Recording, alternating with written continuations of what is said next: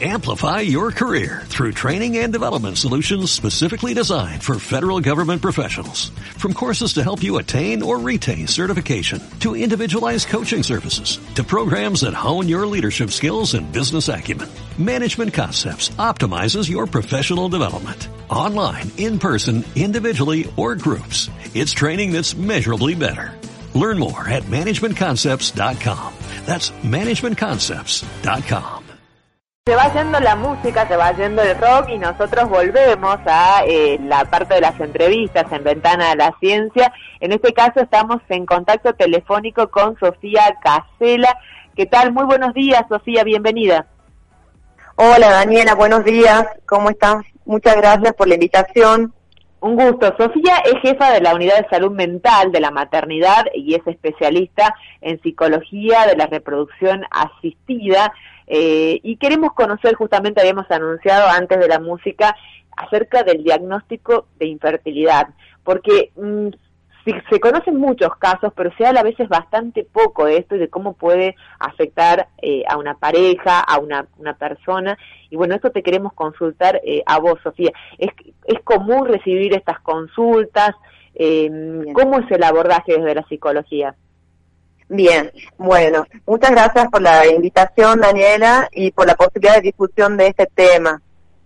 Como voy a vos decís, la psicología de la reproducción humana es algo, un área nueva en el mundo y en Argentina particularmente. Eh, siempre que se produce un diagnóstico de infertilidad, es muy importante tener en cuenta que las repercusiones van a ser singulares e individuales en cada miembro de la pareja como así también en la pareja. Eh, cuando se produce un diagnóstico de infertilidad, podemos decir desde la psicología que ocurre una crisis vital o lo que se dice como un life event, que es un acontecimiento de vida. Esto implica en el 90% de los casos desde la bibliografía una situación estresante. Entonces, por lo tanto, es muy necesario desde el primer momento contar con un abordaje integral de esta situación, en el que se tengan en cuenta no solamente los aspectos biológicos, médicos, sino también emocionales y psicológicos y sociales.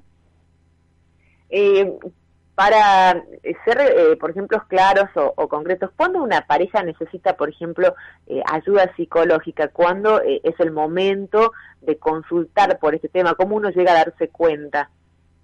Bien.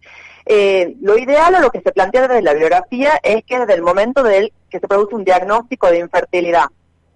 Por supuesto que esto va a depender de las características singulares de, la pareja o del sujeto, pero desde la biografía se plantea que desde un primer momento. Y en los servicios de medicina reproductiva eh, estamos trabajando de esa forma. O sea, cuando se produce un diagnóstico, se produce la derivación de la pareja o en el caso de la mujer sola eh, al profesional de psicología. Eso sería la situación ideal.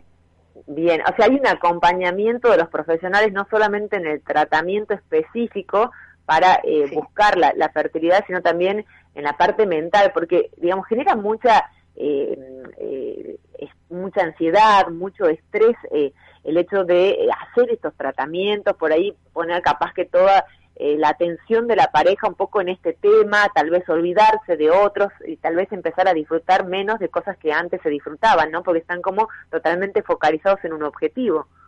Exactamente. Sí, hay una autora argentina que plantea que lo que ocurre en las parejas es que se esteriliza la vida. Es como esto como estás diciendo, toda la atención se pone en la búsqueda de un hijo, que por supuesto es muy importante del proyecto de una pareja, pero el resto pasa a segundo plano o tercer plano. ¿Cómo hacer que esto no ocurra, no? ¿Cómo mantener de alguna manera la calma, las expectativas? Conozco casos eh, personalmente de, parejas que intentaron varias veces ya y, y no con los de menor complejidad, sino tratamientos de mayor complejidad y no tuvieron éxito, ¿no? Y conocemos casos, digamos, que fueron famosos porque también están en los medios de comunicación de personas que hicieron siete, ocho intentos, ¿no? es como que es una gran resistencia que requiere la pareja. Sí, sí, sí, sí. Por eso es muy importante el abordaje desde el primer momento, tanto de un abordaje de pareja como un abordaje individual, para poder ir trabajando lo que tiene que ver con el deseo, ¿sí? El deseo, deseo de hijo y poder ampliar también las perspectivas de cada uno, ¿no? O sea, que puedan darse cuenta de que no solamente eh, el proyecto pasa, o sea, sería genial que se pueda concretar ese proyecto, pero como vos decís, hay casos en los que quizá desde el punto biológico no se puede, pero si hablamos de un deseo de maternidad o paternidad, existen otras opciones de poder concretar eso. E, estamos hablando, por ejemplo, de la adopción, casos como estos, como alternativas. Ahora, ¿cómo puede hacerse a ver a la persona tal vez esta opción y en qué eh, momento llega esta opción, no? Porque cuando uno dice agoté todas las instancias. y eso es muy singular, así como también eh, depende de las opciones de la ¿Qué, ¿Qué te puedo decir? O sea, quizá para una pareja pasar por una infertilización, o sea, una fertilización in vitro ya es una experiencia agotadora y deciden no continuar más. Como también puede ser que otros digan, realizamos tres y hasta acá vamos a considerar otra opción de maternidad y paternidad. Eh, eso tiene que ver con las características individuales, como las características de la pareja en sí, en qué momento se encuentran, cómo es su vínculo, los redes de sostén familiar, social que tengan. ¿Ocurre a veces el, culparse mutuamente en las dos partes de la pareja, como que una tiene menos interés eh, o que no apoya tanto? ¿Ocurre esto cuando hay estos casos, digamos, de, diagnóstico de infertilidad?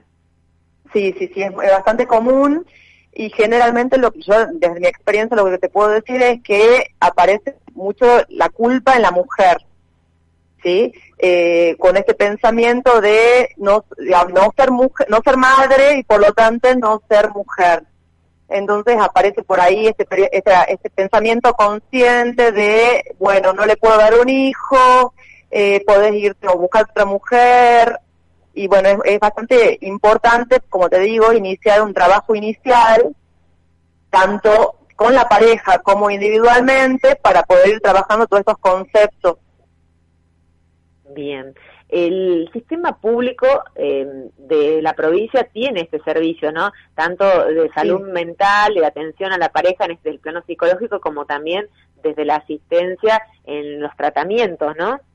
Sí, así es. ¿Esto eh, funciona en la maternidad? Sí, en maternidad. en la maternidad tenemos... ¿Cómo, es? Sí. Perdón. Sí, sí.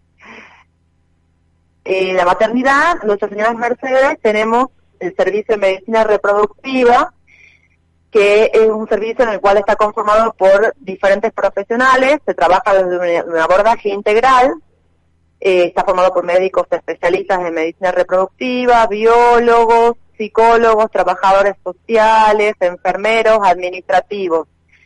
Y eh, desde salud mental, como te, eh, como te dije anteriormente, iniciamos desde el primer momento el abordaje con la pareja. O sea, cuando se produce un diagnóstico, el médico produce inmediatamente la derivación a la psicóloga. Somos dos psicólogas las que trabajamos en esta área desde un primer momento acompañando a la pareja en el diagnóstico, así como también en las posibilidades de tratamiento o en el caso de, como vos comentabas recién, ya no existan más posibilidades.